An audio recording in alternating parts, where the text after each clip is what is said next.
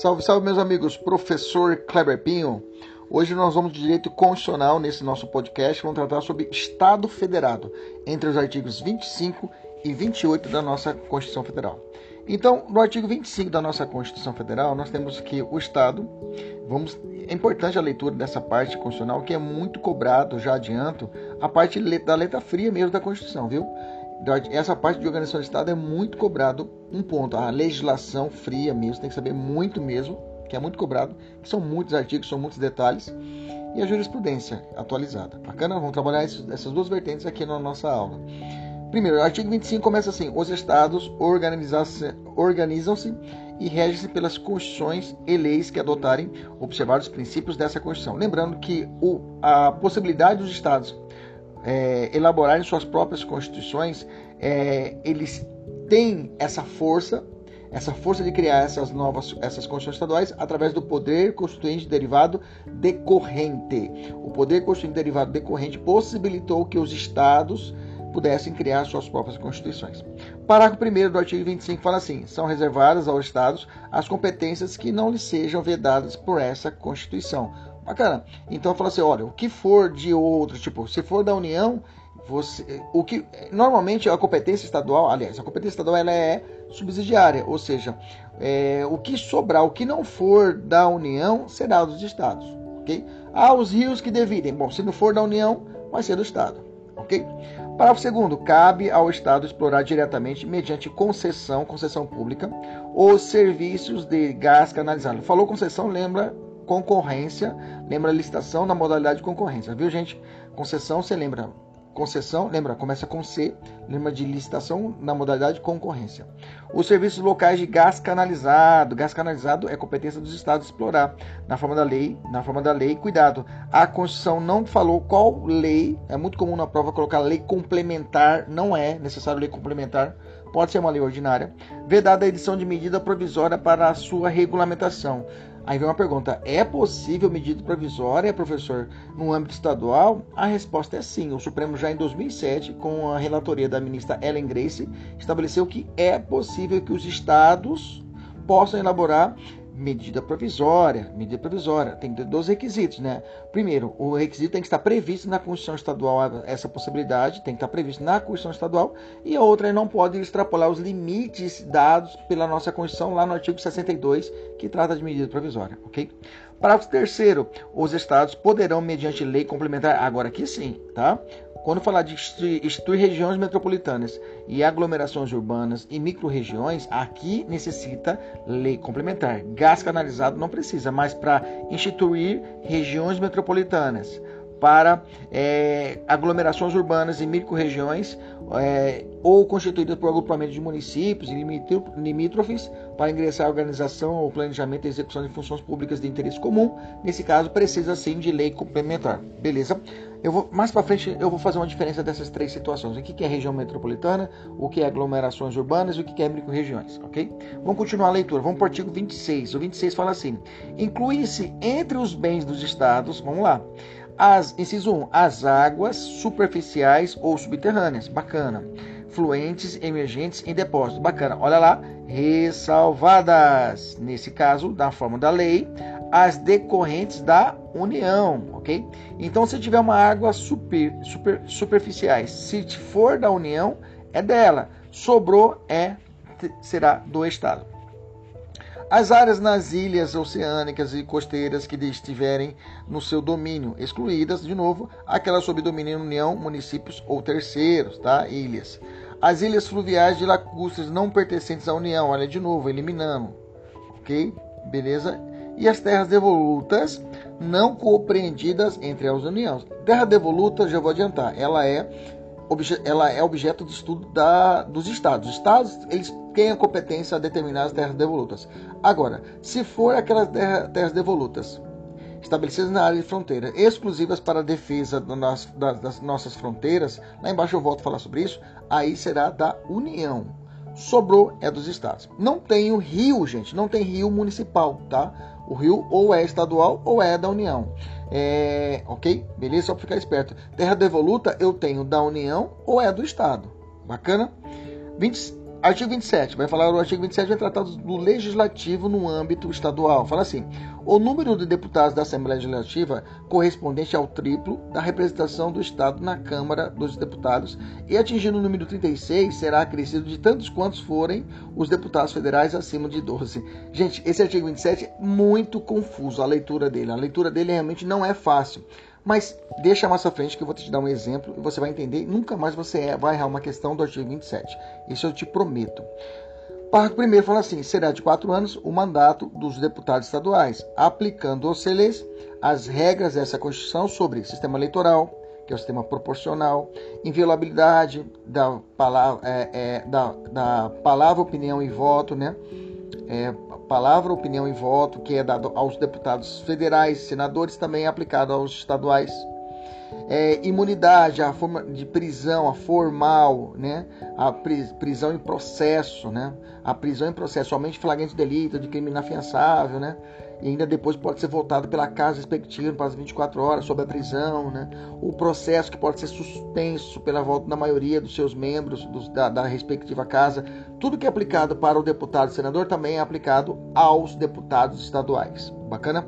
Remuneração, perda de mandato, licença, impedimento, incorporação às Forças Armadas, tudo que eu aplico para os deputados federais, eu também aplico para os deputados estaduais. Parágrafo segundo, o subsídio dos deputados estaduais será fixado por lei de iniciativa da Assembleia. Cuidado, viu? Já vi prova, já vi prova colocar competência da iniciativa da Câmara dos Deputados. Não, é da própria Assembleia Legislativa, tá? A razão da máxima, no máximo de 75% daquele estabelecido em espécie para os deputados federais. Bacana? Continuando, vamos descer. É, parágrafo terceiro. Compete às Assembleias Legislativas dispor sobre o seu regimento interno polícia, olha lá, polícia, é possível a, a, criação de polícia legislativa, né? Até aqui no Mato Grosso também já tem um projetinho aí da criação de uma polícia legislativa, como tem no âmbito federal. E serviços administrativos de sua secretaria e prover os respectivos casos. Parágrafo 4 A lei disporá sobre a iniciativa popular do processo legislativo estadual. Veja, é, a iniciativa popular exige previsão para a iniciativa popular federal, a Constituição prevê, e a municipal, a Constituição prevê. Agora, iniciativa popular do âmbito estadual, a Constituição não prevê o procedimento. Ela passa essa missão para as próprias constituições estaduais. No artigo 28 eu tenho o poder executivo estadual, que fala assim: a eleição do governador e do vice-governador do estado para um mandato de quatro anos realizar-se-á no primeiro domingo de outubro, em primeiro turno, e no último domingo de outubro em segundo turno. Professor, mas mudou agora, né? Não mudou a eleição de 2020 de forma excepcional. A emenda constitucional 107 da Constituição, a emenda constitucional mudou a data só por causa do Covid nesse ano, tá? Mas continua o que está estabelecido na nossa Constituição Federal para os governadores e para os outros mandatos, tá? Se houver no ano anterior ao do término do mandato, de seus antecedentes e a posse ocorrerá no 1 de janeiro do ano subsequente. Beleza. Parágrafo primeiro, parágrafo primeiro é importante, tá? Parágrafo primeiro é importante, é a perda do mandato do governador. O, o, perderá o mandato do governador que assumir outro cargo ou função na administração pública direta ou indireta. Gente, cargo ou função em outro cargo da administração pública direta e indireta, ele, por exemplo, ele é chamado para ser ministro de Estado. Já vi prova falar isso. O governador do determinado estado foi convocado para ser ministro de Estado do presidente tal. Pode? Não pode. Ele vai perder o cargo de governador. Ele perde o cargo do governador, porque é uma função, tá? Ok? Não é cargo, mas é função. A própria Constituição faz uma ressalva. Olha, ressalvada, exceto posse em virtude de concurso público e observado o artigo 38, inciso 1 e 4 e para inciso 5 da nossa Constituição, que vai falar sobre a compatibilidade dos vencimentos, compatibilidade do cargo. Gente, quer dizer que o governador, por exemplo, ele nós tivemos um governador no Mato Grosso que ele era procurador-geral da, é, procurador-geral da República, né? O Pirotax que depois ele saiu da, da, da, da Procuradoria para candidatar ao Senado, depois virou governador. Se ele tivesse durante a governança, ele voltasse a fazer outro concurso público para juiz federal e passasse, poderia tranquilamente assumir o cargo de juiz e ainda ser governador. Bacana, tranquilo, mas na prática isso não acontece, mas a Constituição prevê. Parágrafo segundo, os subsídios do governador, do vice-governador e do secretário de Estado serão fixados pela Assembleia Legislativa. Guarda isso. Beleza? Então nós, nós vamos fazer uma pequena revisão agora a respeito do que nós lemos, né? Então nós vimos que a competência administrativa dos estados é residual, né? Uma vez que a competência é atribuída à nossa União e o que tiver e a União e aos municípios, né? Óbvio, né?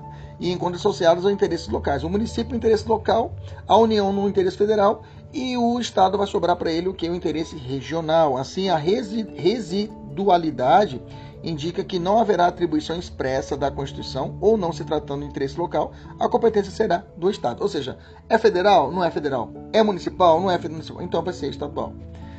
Quais as cinco características que consolidam a autonomia estatal? Lembre-se, né? Estatal que eu falo é autonomia dos estados, né? É, Lembra-se que os entes federativos, a União, estados, município e o DF, eles são autônomos, autônomos, ok? Eles todos consolidados juntos formam a chamada República Federativa do Brasil, que essa sim é soberana. A União não é soberana. A União é um dos elementos que compõem esse elo chamado Federação Brasileira, República Federativa do Brasil. Bacana? A União ela tem, é claro, duas funções. Ela representa o Brasil internamente. Ela é um ente federativo autônomo normal como qualquer um internamente e externamente ela representa o Brasil. Quais seriam, então, é, para consolidar, quais seriam essa a autonomia, quais são os elementos dessa autonomia? Primeiro, autogoverno, né? que o governo do estado há a presença de três poderes, né? Executivo, legislativo e judiciário. Diferente do município. O município não tem judiciário, né? Mas não deixa de ser um ente autônomo. É, letra B, auto-organização. Os estados possuem um ordenamento autônomo misto, como observa o Raul Machado Horta, né? que fala que parcialmente derivado e parcialmente originário. Por quê, professor? A organização do Estado é estabelecida pela própria Constituição. A Constituição dá a missão de como estabelecer os Estados. Então quer dizer que eles têm uma auto-organização, mas ela não é ampla. Ela segue os parâmetros estabelecidos pela Constituição. Inclusive o STF formulou o princípio da chamado princípio da simetria constitucional, né?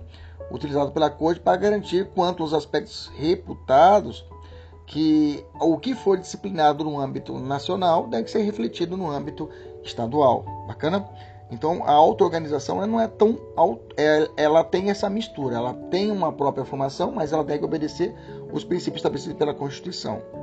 Autolegislação, os estados são regidos pelas suas próprias leis, né? Ele tem uma Constituição estadual própria, eu tenho uma legislativa própria, forte, que é, o, que é a Assembleia Legislativa, que ela é unicameral, lembra disso, a Assembleia Legislativa é unicameral, é só uma casa diferente Diferente do âmbito federal, que é bicameral, que lá no federal tem duas casas legislativas, isso representa, representa o sistema republicano, o sistema é, federativo, né? Isso representa o bicameralismo é necessário para a federação e fortalece também a república. Auto-administração, a repartição da constitucional de competências para o exercício e desenvolvimento de atividade normativa dos Estados membros é o pressuposto da sua autonomia. Essa repartição, lembra que nós falamos sobre condomínio legislativo? O artigo 24 traz um condomínio legislativo, ou seja, várias competências distribuídas para todos os entes federativos. Ok? Beleza? É, é, então eu tenho que o, o, o, o, Estado ele tem a sua competência legislativa, a sua competência administrativa. E por fim, a autonomia tributária, financeira e orçamentária. O Estado tem atribu atributos específicos dos estados. Por exemplo, você vai pagar o IPVA, você pagar para o governador do estado. IPTU que você paga para o prefeito, o IPVA, né, você paga diretamente para o governador. Beleza? Tem alguma vedação aos estados, professor? Alguma vedação especial que a Constituição falou? Olha, é proibido fazer isso. Tem. A nossa Constituição estabeleceu uma, uma vedação genérica para todos os entes federativos, que está lá no artigo 19 da nossa Constituição, que fala assim: ó, é proibido a União, os estados, o DF e os municípios. Primeiro, estabelecer culto religioso ou, em, ou igrejas, né? subvencioná-las, embaraçar-lhes o funcionamento, atrapalhar a vida da igreja, ou manter com elas ou seus representantes relações de dependência ou aliança. Não pode, tá? Isso reforça a laicidade do Brasil, Estado laico. Ressalvada na forma da lei a colaboração de interesse público. Um exemplo, a, a, a, o Estado fornece alguma, algum subsídio, alguma ajuda alguma entidade de caridade que é de uma religião, determinada religião. Não tem problema nenhum. Não tem problema nenhum. Patrocínio para uma marcha de Jesus, que acontece? Patrocínio do Estado tal. Não tem problema nenhum. É possível, ok? O que não pode é subvencionar, é manter. Inciso 2. Recusar fé aos documentos públicos. O Mato Grosso não pode recusar fé a um documento público de uma carteira funcional de um advogado que está lotado no Rio de Janeiro. Ela tem validade no território nacional. Ok? Não posso negar fé a esse documento público. E por fim, criar distinções entre brasileiros ou preferência entre si. Veja, eu falei brasileiros, não falei estrangeiro, viu, gente? Já vi prova falar criar distinções entre brasileiros e estrangeiros. A Constituição não fala isso. A Constituição fala criar distinção entre brasileiro, ou seja, brasileiro nato e naturalizado. O Estado de Mato Grosso não pode diferenciar. Ó, oh, brasileiro nato tem direito a retirar a, a, a um benefício do imposto. Se você for naturalizado, você não tem benefício à isenção de. Não, não pode. Não pode fazer isso, beleza? Continuando nosso raciocínio. Os Estados-membros podem explorar diretamente ou via concessão o serviço local de gás canalizado? Nós já lemos, né? Nós falamos que sim, né? Tem que ser por lei complementar? Não necessariamente. Pode medida provisória para poder regulamentar essa matéria? Também não, tá? A legislação pode ser qualquer uma e não é necessário a medida provisória para tratar do assunto. Existem rios municipais? Já falei não, rio municipal não tem, né? Já falei para vocês. Terra devoluta nós já falamos sobre isso, né? Que só é, só será da União. Se for da União a gente não mexe. Não tem terra devoluta municipal. Qual que são as terras devolutas da União?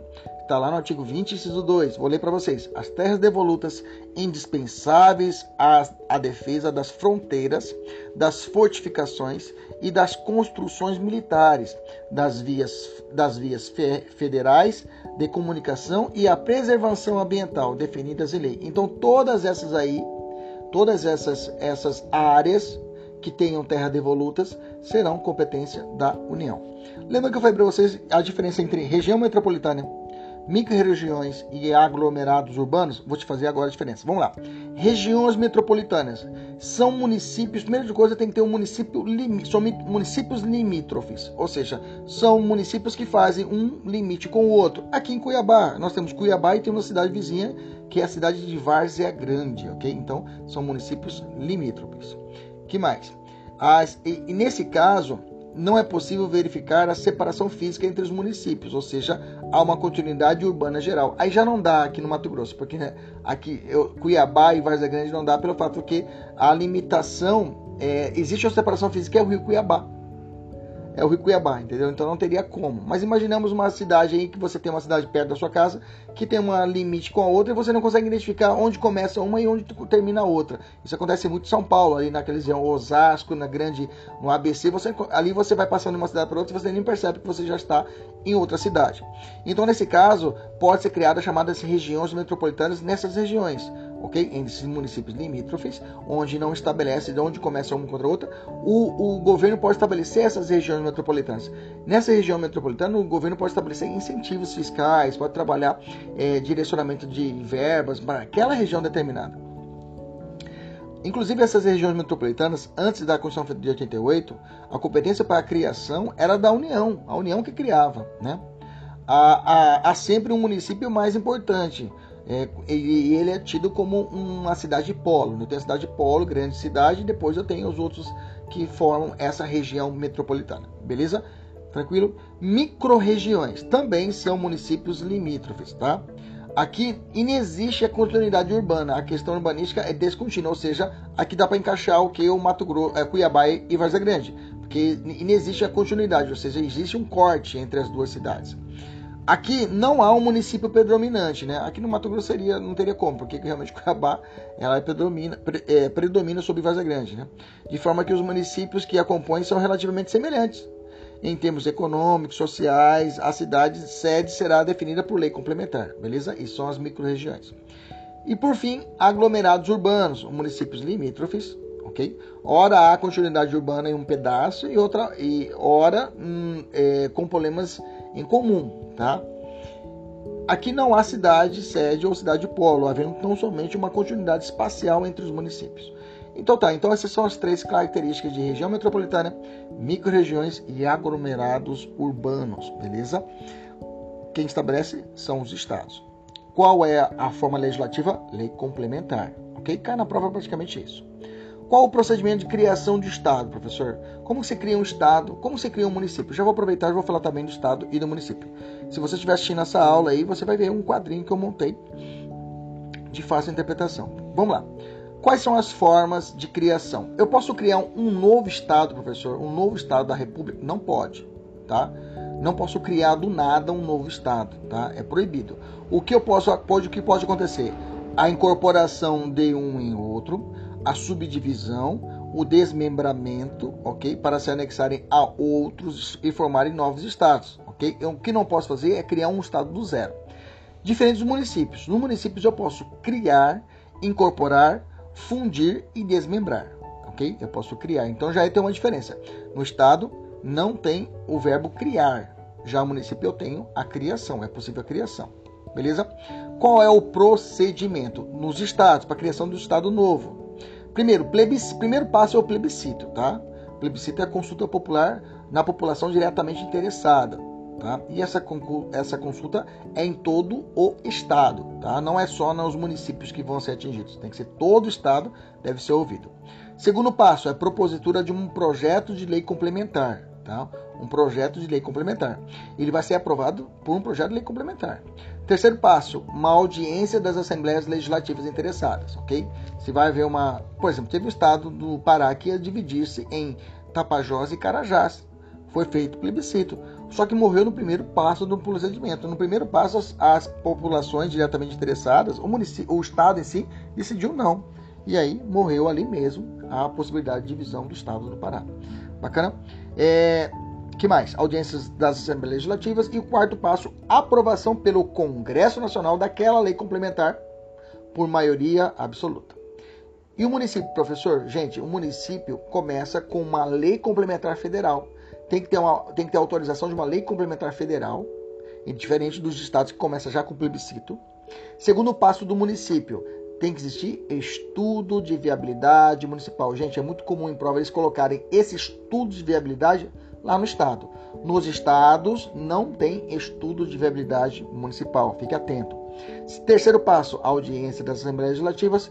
Quarto passo, plebiscito dos municípios, de todo o município, não é só do município que vai ter o corte, mas de todos os municípios interessados, afetados no estado. Normalmente faz, aliás, de todo o município. E o plebiscito, é, como eu falei, e por fim, a lei estadual que vai aprovar a criação do município. Veja, tem que existir lá uma lei complementar federal que autorize, ok? Depois estudo de viabilidade, depois audiência, depois plebiscito e depois aprovação por lei estadual. Lembra, no estado não é lei estadual, é lei complementar, que é aprovado pelo Congresso Nacional. Bacana? Professor, mas qual é a diferença de desmembramento com subdivisão? Porque eu vi lá no, no, nos estados que é possível o desmembramento e a subdivisão. E aí, qual é a diferença, professor? Bom, desmembramento ocorre a manutenção da personalidade original, ou seja, continua sendo aquele determinado estado.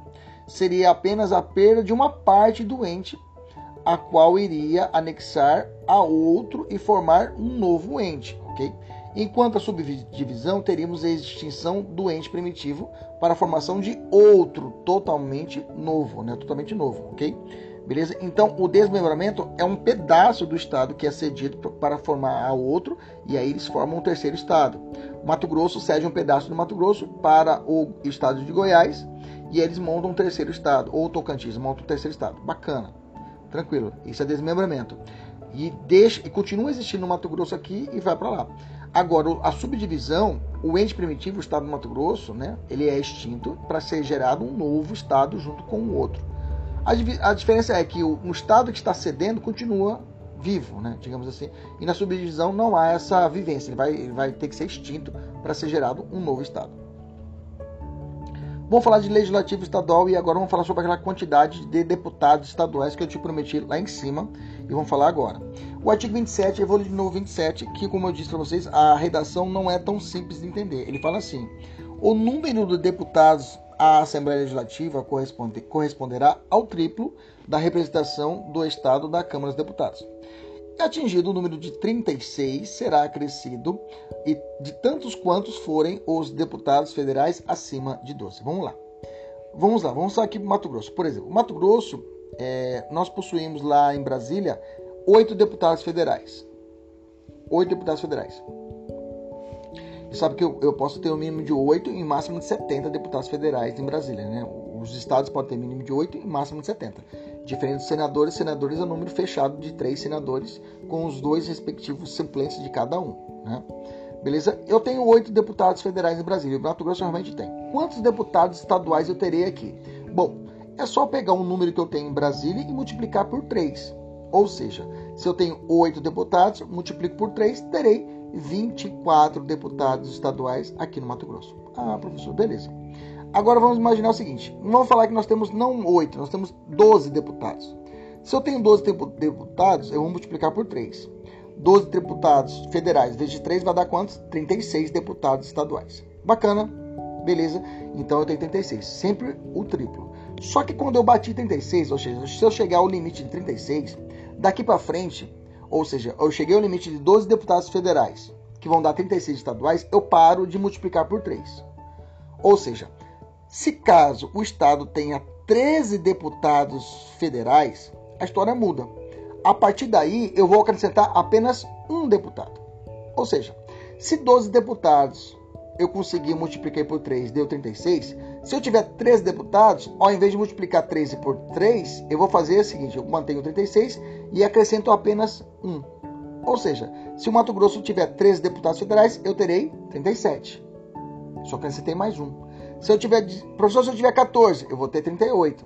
Se eu tiver 15 deputados federais, eu vou ter, eu vou ter 39. E assim sucessivamente. Comi um 9 aqui.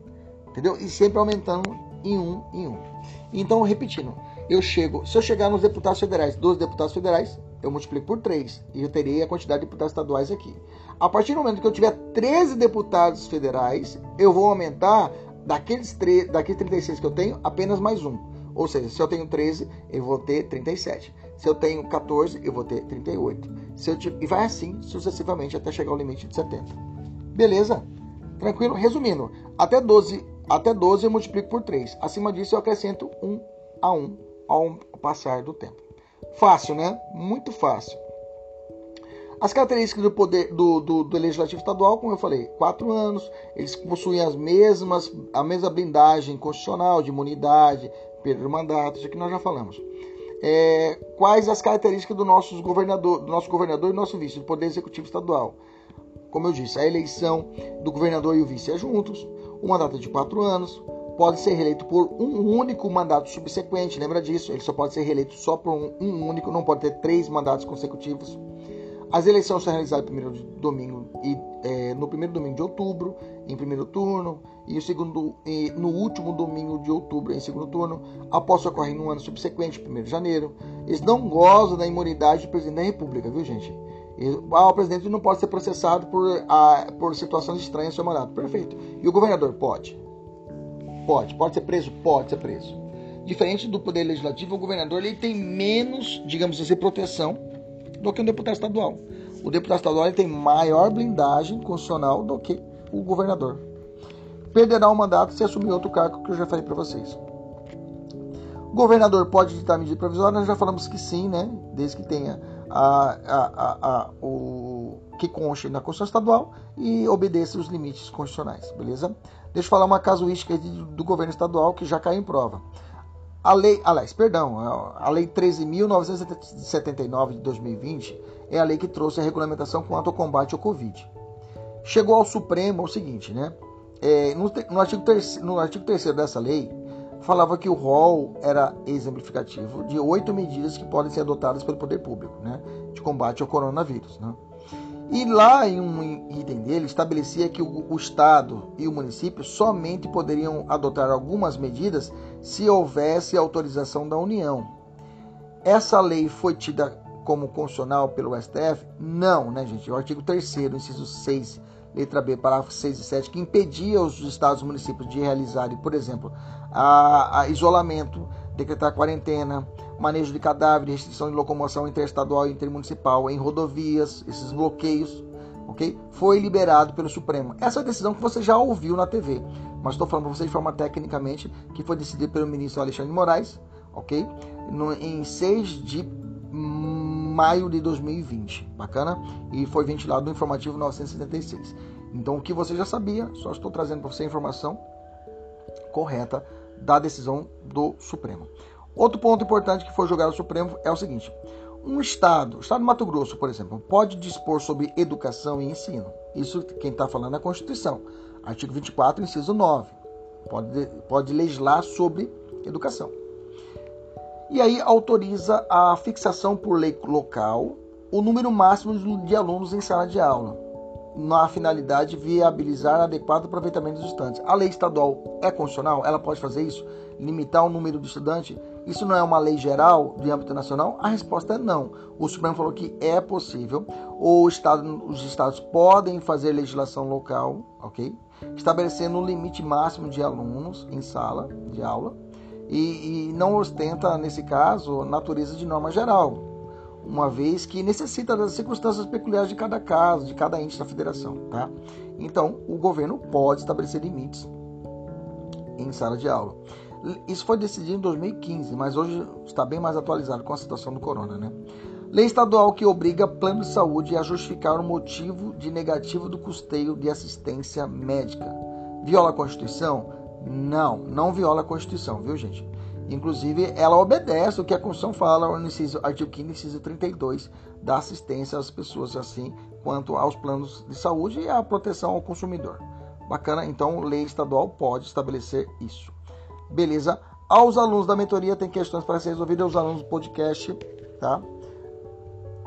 Um abraço, até a próxima. Tchau, tchau.